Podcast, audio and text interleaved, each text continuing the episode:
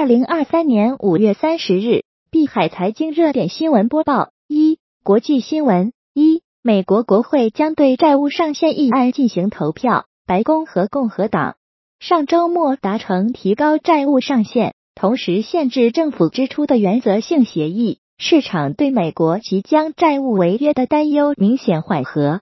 目前，美国白宫官员和共和党国会领导人正在加强各自党内游说。以争取债务上限协议能在国会得到通过。本周三，国会众议院将率先进行投票。二、欧洲央行管委紧缩周期接近尾声。欧洲央行管委德科斯表示，欧洲央行的紧缩周期确实已经接近尾声，但为了控制通胀，还有很长的路要走。三、英伟达发布超级计算机 AI 算力达每秒八百亿亿次。英伟达。将推出 AI 超级计算机 DDX GH 二百，与上一代相比，内存扩大五百倍，人工智能算力达每秒八百亿亿次。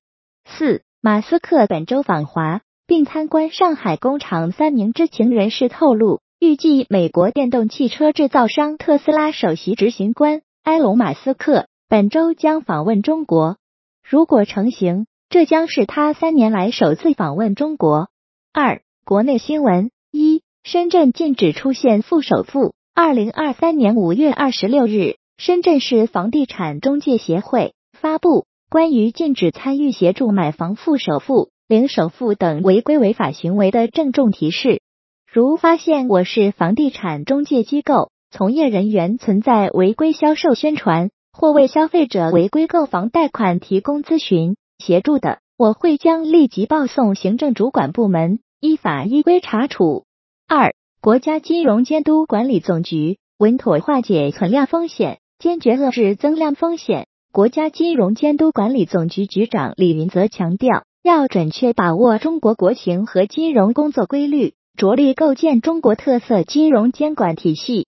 要坚持稳中求进，开拓创新，妥善处置化解重点领域金融风险。三。油价或迎来第四次调升，加满一箱或多花三点五元。五月三十日二十四时，二零二三年新一轮国内成品油调价窗口将开启。机构普遍预测，本轮国内油价将小幅上调。四，工信部未来将重点培育脑机接口。工信部总工程师赵志国介绍，在产业界共同努力下，我国已经形成覆盖基础层。技术层与应用层的脑机接口全产业链，并在医疗、教育、工业、娱乐等领域应用落地。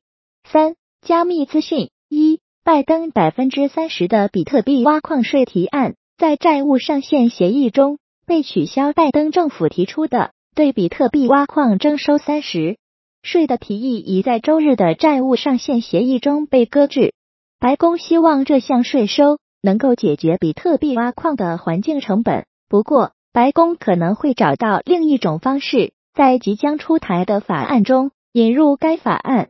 二，币安任命 Richard Tam 负责美国以外所有区域市场。据彭博社报道，币安任命 Richard Tam 负责美国以外的所有区域市场。这位高管在不到两年前加入币安，